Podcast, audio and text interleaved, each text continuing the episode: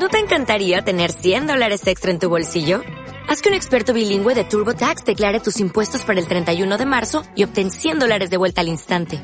Porque no importa cuáles hayan sido tus logros del año pasado, TurboTax hace que cuenten. Obtén 100 dólares de vuelta y tus impuestos con 100% de precisión. Solo con Intuit TurboTax. Debes declarar para el 31 de marzo. Crédito solo aplicable al costo de la presentación federal con TurboTax Full Service. Oferta sujeta a cambios o cancelación en cualquier momento.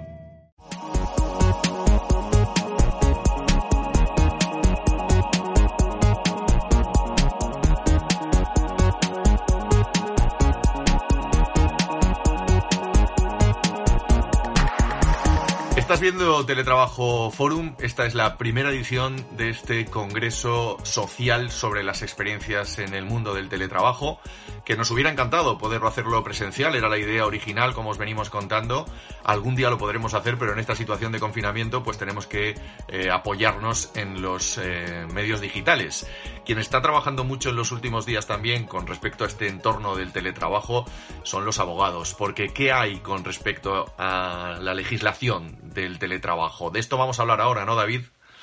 ¿Qué tal, Ángel? Muy buenas de nuevo. Eh, vamos a hablar de el mucho trabajo que están teniendo los abogados y no solo por los memes que hablan de divorcios cuando acabe esto, ni mucho menos, ¿eh? Que hay que dar un poco de humor al tema, sino sobre todo, claro, por las consultas. ¿Qué se puede hacer? ¿Qué no se puede hacer? ¿Cómo está la legislación? Que ya te adelanto, aunque no está invitada, enseguida nos va a hablar de ello, que es bastante dramática. No la invitada, sino la legislación. Y, y sobre todo, ¿hacia dónde puede ir esa legislación? Si vamos a tener un cambio legislativo por fin en torno al teletrabajo, a la conciliación, a la transformación digital, a ese maravilloso Real Decreto que obligaba a fichar a la gente y que ahora pues debe estar, eh, supongo que quemándose en alguna chimenea, aunque no haga demasiado frío. Así que yo he querido traer aquí a una de las personas con las que además, y lo voy a decir, ¿eh? aquí no, no hay enchufe ni nepotismo, eh, yo he trabajado muy a gusto, que hemos dado cursos conjuntos y esto fue premonitorio hace más de un mes en un máster de recursos humanos hablando sobre legislación y teletrabajo y que está siendo absolutamente masacrada a llamadas, a correos electrónicos, a Skypes, a Zooms y a WhatsApps para preguntarle cómo está la cosa. Ella es Marta Navarro de Bonet Abogados. Marta, muy buenas tardes. ¿Qué tal? Muy buenas tardes. Bueno, o días. Yo ya no sé ni, ni, a qué hora vivo, ni en qué mundo vivo, ni, ni, de horarios. ¿no? de Las Vegas, que no sabes si es de día o de noche. Por eso, por eso quería empezar preguntándote por cómo estás viviendo esta situación tan especial, tan histórica, tan diferente y que nos ha caído a todos como un jarro de agua fría. Bien, pues eh, la verdad es que la primera semana eh, un poco en shock, o sea, porque eh, fue como una especie de, de, locura colectiva, o sea, de momentos de que tuve incluso que a mis propios compañeros decir, por favor, podéis parar, o sea, podéis eh, tranquilizar un poco a los clientes? ¿Podéis poner un poco de raciona, de, no sé, de raciocinio a todo esto? Porque, eh, bueno, a ello evidentemente tampoco ha ayudado mucho las noticias en, los telediarios, en los 200.000 programas, eh, los, los 8 millones de WhatsApps, memes, vídeos falsos, fakes, o sea, entonces era como, ¿y qué va a pasar? Y, ya se han aprobado las medidas, ¿y qué se va a aprobar? y hubo incluso un cliente que, que el, de estos, eh, creo que el Real Decreto salió el miércoles, si no me acuerdo, si no recuerdo mal, y, y el, el, martes por la noche ya me estaba diciendo, ¿qué hacemos? ¿Qué hacemos? Y yo, pero vamos a ver si, si, el, si no se ha aprobado, si lo único que... le dije, pero ¿qué quiere, ¿cómo quieres que lo hagamos? Conforme acaba de, de decir el, el, el, presidente del gobierno, que simplemente pues, ha dado un mitin político, o, o nos esperamos a que salga el Real Decreto mañana. O sea, ya, ya, un poco eh, le tenía que poner un poco de humor, ¿no? Diciendo, pero vamos a ver, ¿os queréis tranquilizar un poquito todos? ¿Podemos esperar a que salga la norma en el BOE? Porque es que eh, todo lo que está circulando a lo mejor luego en, la realidad se queda en nada. Que, así fue, porque había cosas en los borradores que iban circulando que luego se cambiaron en, en, el, en el, BOE, ¿no? En, la norma que salió en el BOE. Entonces, bueno, pues fue una semana un poco absolutamente de locura. No, no me dio tiempo asimilar absolutamente nada. Eh, me leí todo, hice notas, hice informes, hice de todo, pero realmente asimilar la información no la he podido asimilar hasta el fin de semana. He dedicado el fin de semana a leer con tranquilidad, sin llamadas, sin WhatsApps, sin correos electrónicos, sin interrupciones, a leer toda la normativa y a, bueno, a, también un poco a pensar, ¿no? Y a meditar un poco sobre todo, porque hay veces que hay cosas que tampoco están en la norma, ¿no? Y que son un poco de sentido común. Pero bueno, mm. esa ha sido la situación un poco de la primera semana. Eh, intentar tranquilizar a los clientes en la medida de lo posible, intentar resolver las dudas que iban teniendo, eh, asimilar todas las novedades legislativas y bueno, ir trabajando un poco en, en todas las consultas que, que, nos han ido haciendo, que os imaginaréis pues que van todas relacionadas con procesos de, de, suspensión de contratos, eh, teletrabajo, medidas de adaptación de jornada, de reducción de jornada, eh, qué pasa con los autónomos, en fin, pues, pues, todas estas cosas que son las que preocupan tanto a, a todo el mundo, ¿no? no solamente a las empresas, sino también a, a los trabajadores. Y bueno, pues así estamos. Eh, eh, yo le, le, decía a una amiga esta mañana que me ha escrito, porque también te escriben los amigos, claro, y la familia, que también tiene problemas laborales. Porque aquí tiene problemas laborales todo el mundo. Entonces, hoy le decía a esta amiga que me ha escrito que le tengo mucho cariño, que me iba a llamar otra amiga suya y qué le vas a decir. Y le decía así en plan de broma que me sentía como mm, un poco como la funeraria laboral, 24 horas. Eh, online. Y bueno, pues así estamos, ¿no? Tratando de, sobrellevar la situación y de ayudar a todo el mundo en, las medidas, en la medida de nuestras posibilidades. Y ya está, bueno, pues eh, un, poco, un poco en esta línea, ¿no? Y teletrabajando. Primera vez en mi vida que estoy teletrabajando ya, porque os he de decir que, que estoy cumpliendo a rajatabla el confinamiento y he salido de casa una vez en todo este periodo, nada más Em, y, nada, entonces eh, en casa metidos. Bueno, Marta, eh, volvamos a un pasado muy reciente. Hablábamos de reales decretos. El real decreto que obligaba a fichar, el real decreto al que tú también te tuviste que enfrentar estudiando mucho eh, sobre cómo ficha la gente que no pasa por la oficina, cómo fichar online, si eso se puede hacer, si no, si se tienen que hacer las ocho horas, si no. También dentro de ese real decreto había un apéndice del que muy poca gente habló, en el que, y, sobre el que te preguntaré luego, en el que si se daban las condiciones efectivas para que un trabajador o trabajadora pudiera teletrabajar y la empresa así lo veía, la empresa estaba obligada a poner los medios para que eso ocurriera y ya había generado esto conflictos legales porque había trabajadores que entendían que sí que se podía y había empresas que entendían que no. Eh, ¿En qué va a quedar aquel Real Decreto cuando todo esto pase? ¿Crees que vamos a volver a las horas? ¿Crees que vamos a volver a fichar? ¿Crees que va a tener más importancia lo que era letra pequeña en aquel momento? ¿O no va a haber cambio de paradigma legislativo y laboral cuando pase la cuarentena? Bueno, yo creo que yo creo que todo esto mm, va a ser un antes y un después. Es decir, eh, no solamente en esta materia de teletrabajo, yo creo que nuestra vida no va a ser ya nunca igual después de sufrir esto. Eh, es decir, nuestra generación nunca había sufrido una situación así. Afortunadamente no hemos sufrido guerras, no hemos sufrido em, catástrofes. Eh, sí, bueno, hemos sufrido crisis económicas, pero evidentemente no es lo mismo, ¿no? Entonces yo creo mm, que, bueno, va a haber un antes y un después. Eh, después de, esta situación. Eh, y con respecto al teletrabajo, es verdad que el, Real Decreto eh, anterior en el que se estableció la obligación de fichar y demás, pues yo creo que lo lógico es que a, la luz de todo esto que ha pasado y de las nuevas circunstancias, pues eso se revise, ¿no? Teniendo en cuenta además que en el Real Decreto de Medidas Extraordinarias, el 8-2020, que es cierto que va a estar en vigor solamente durante el periodo de, de alarma, ya Em, se establecen una serie de, o se vislumbran, ¿no? Una serie de cuestiones en relación con el teletrabajo que van a propiciar este cambio.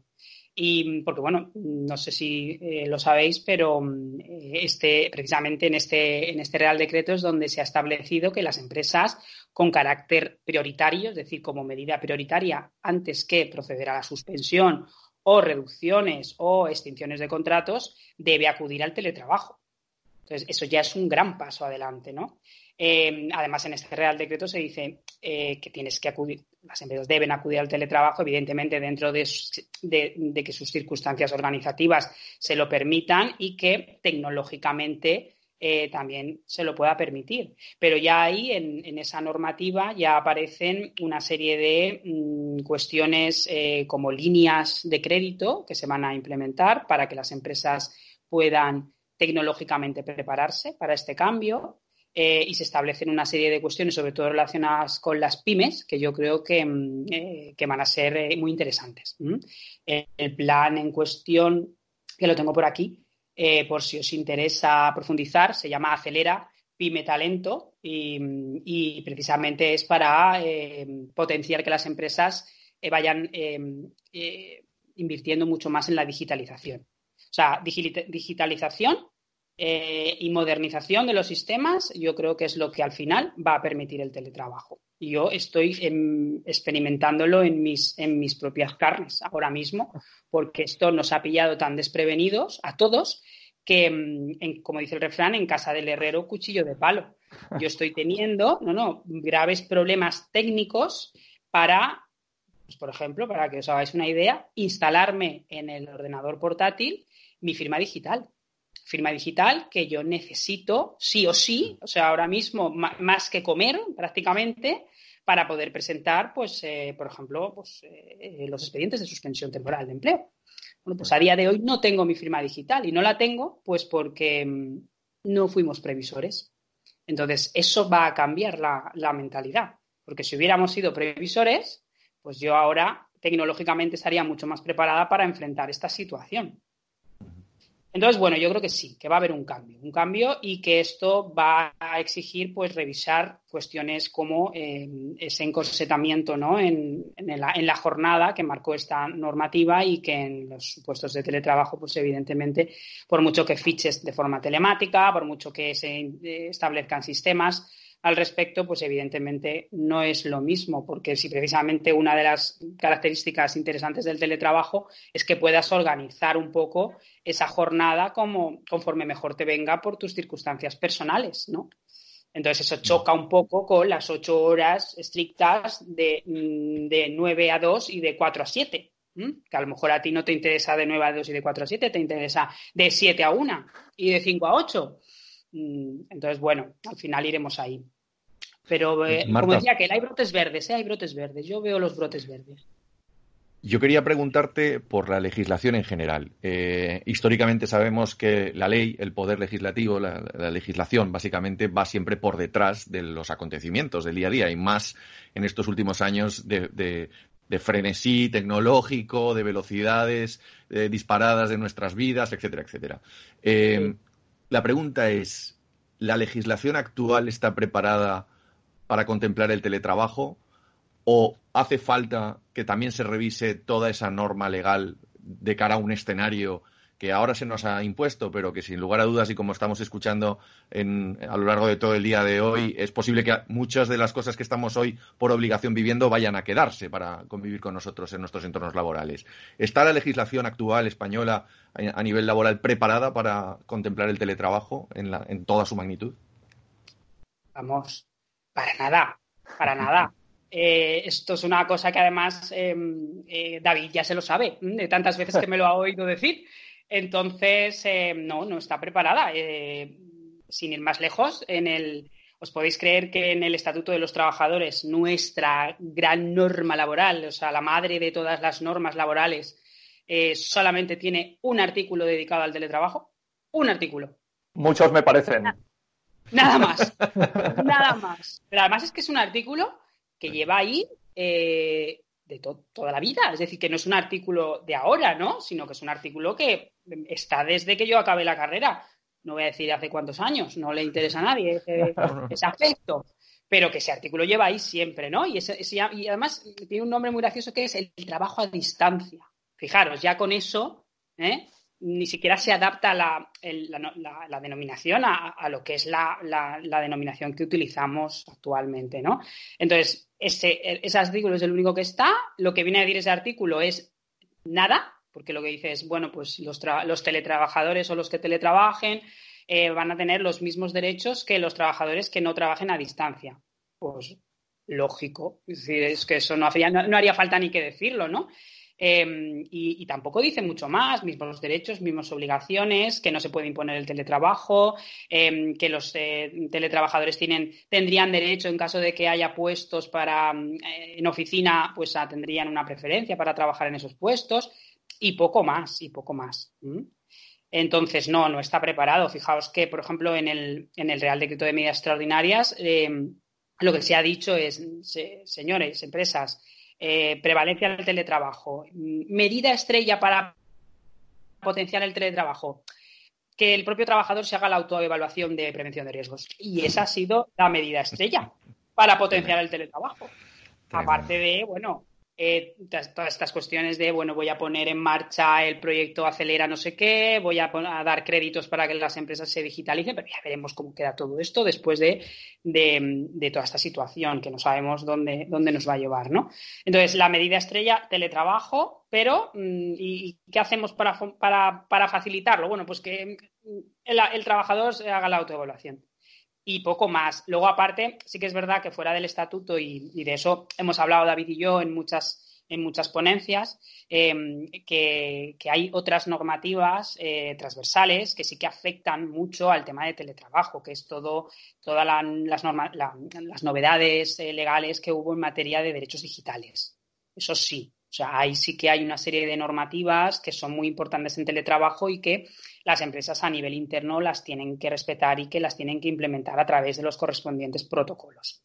Em, pues normas sobre em, el derecho a la confidencialidad en los medios eh, informáticos, en el uso de las tecnologías, que son aspectos muy importantes porque, como digo, insisto, no hay teletrabajo sin digitalización. Entonces ahí entran en juego pues esos derechos de forma muy intensa, ¿no? El derecho a la intimidad, las cuestiones de geolocalización, eh, si se puede geolocalizar o no al trabajador en esas circunstancias, si tiene o no el derecho a la intimidad, cómo puede usar esos medios tecnológicos, si los puede usar para usos privados, si no los puede usar. Es decir, ahí sí que hay un campo muy interesante que hay que explotar es que explorar mucho en cuanto a el establecimiento de los protocolos internos. Yo lo que le estoy asesorando a los clientes es desde luego que, empiecen ya a, y creo que a raíz de todo esto que nos ha pasado, creo que es un punto en el que las empresas deben eh, ponerse a trabajar ya, que es el de implementar protocolos internos donde esté previsto el teletrabajo y cuáles son las em, reglas laborales que, se aplican en esos casos. ¿no? Ángel, como eh, Marta rompe el estigma de abogado al que no entiendes. Totalmente, habla claro, habla claro. De hecho, por eso quería traerla a este congreso y además estaríamos escuchándola mucho tiempo porque yo le he visto dar clases de cinco horas de esto, pero al final eh, lo que estamos intentando con todo el mundo precisamente es eso, ¿no? que haya unos pequeños tips para que la gente esté dándose cuenta de lo que pasa, por lo menos teniendo la información básica. Yo la última pregunta que le quiero hacer a Marta, eh, aquí no se ha hablado en este Congreso ni se va a hablar de cómo están reaccionando los políticos, para bien o para mal, porque al final estamos en una situación de emergencia y en realidad lo que hay que intentar ver es eh, cómo podemos salir de esta lo más rápidamente posible. Pero sí que me gustaría plantear una cuestión que también viene dentro de la legalidad y del emprendimiento, eh, y es cómo puede legislar, por ejemplo, sobre autónomos o sobre empresas, una mayoría de clase política que nunca ha sido clase trabajadora o clase directiva. ¿Cómo nos vamos a enfrentar a ese escenario? Qué elegante eres, qué elegante eres. Vaya. Vaya, pregunta, David. Ahí, ahí te voy a te voy a sacar una frase que me dijo una vez un, un fiscal en un juicio que fue muy gracioso. Y mm, yo, defendía a la empresa en ese litigio y, estábamos intentando justificar como empresa que habíamos em, cambiado el puesto de una trabajadora y la habíamos pasado de hacer funciones de casi de, directiva a funciones de casi de teleoperadora. Y entonces yo, con muchas dificultades, pues estaba intentando justificar esa situación y hubo un momento en que el fiscal dijo algo así como, ya, ya, Entonces, lo que usted nos está diciendo es que em, em, para ser, em, ¿cómo era? Eh, que hay que ser cocinero antes que fraile, ¿no? Y yo dije, mm, me acaba de, me, acaba de matar. O sea, directamente. Me, argumentario. Como pude, me rehice mm, y muy dignamente, eh, bueno, pues eh, hice mi speech, ¿no? Pues esto es un poco igual, David. es verdad. para ser eh, antes hay que, ser, hay que ser cocinero antes que fraile. Y para legislar y, sobre todo en general y sobre esto en particular, pues em, lo suyo sería que antes tuvieran experiencia en la materia. Pero eso no va a ser posible porque desgraciadamente no vamos a tener, yo creo que nunca, ¿eh? mucho tendrían que cambiar las cosas en España, pero una clase política que fueran técnicos. Son políticos, no técnicos. Entonces, mm, por mucho que se asesoren de técnicos, eh, o quiero pensar que lo hacen, porque si no ya esto sería un desastre, eh, va a ser muy difícil. Pero bueno, también yo, mm, ya me conoces y David, y sabes que soy una persona muy optimista y, siempre veo el vaso medio lleno y no medio vacío. Entonces yo creo que, mm, al final la realidad se va a imponer y se van a ver obligados a, legislar eh, de forma que, bueno, que esto eh, deje de ser una excepción y se convierta mm, pues en una realidad que para todos y de la que todos nos podamos beneficiar en general, toda la sociedad, y que además ello repercuta pues, en, una mejora de las relaciones laborales, en una mejora de la conciliación, etcétera. Fijaros eh, el impacto que, esto ha tenido en, esta situación tan crítica en el que muchas familias pues, se han tenido que hacer cargo de sus hijos pequeños mm, porque han cerrado los colegios. O sea, mm, así, tal cual. Y al respecto ha tenido que el Real Decreto eh, introducir una modificación sobre eh, reducción y adaptación de jornada, precisamente para estas cuestiones. Y una de las cuestiones sobre las que se puede adaptar o se puede solicitar la adaptación de la jornada es el teletrabajo. Con lo cual, bueno, es que, es que la, realidad se impone, o sea, es que se va a imponer. Y todos, todos, los políticos, los técnicos, los operadores, todos, pues al final tendremos que, adaptarnos. Yo la primera con mi firma digital, que aún no la tengo. Muy bien, Marta. Eh, David, no sé si quieres eh, alguna cosa más o despedimos ya a Marta agradeciéndole su tiempo.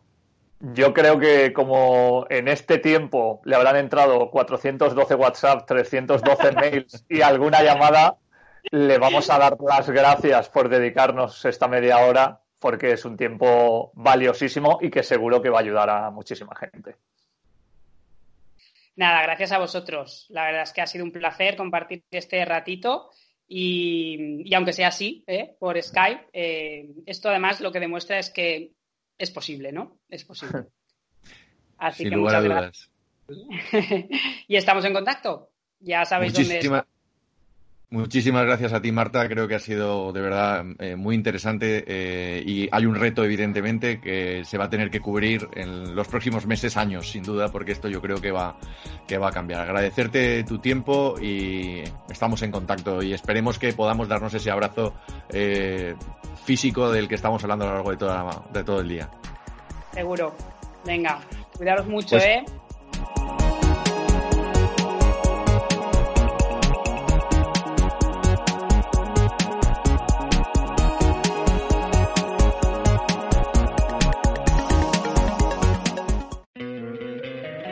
Encantaría tener 100 dólares extra en tu bolsillo? Haz que un experto bilingüe de TurboTax declare tus impuestos para el 31 de marzo y obtén 100 dólares de vuelta al instante. Porque no importa cuáles hayan sido tus logros del año pasado, TurboTax hace que cuenten. Obtén 100 dólares de vuelta y tus impuestos con 100% de precisión. Solo con Intuit TurboTax. Debes declarar para el 31 de marzo. Crédito solo aplicable al costo de la presentación federal con TurboTax Full Service. Oferta sujeta a cambios o cancelación en cualquier momento.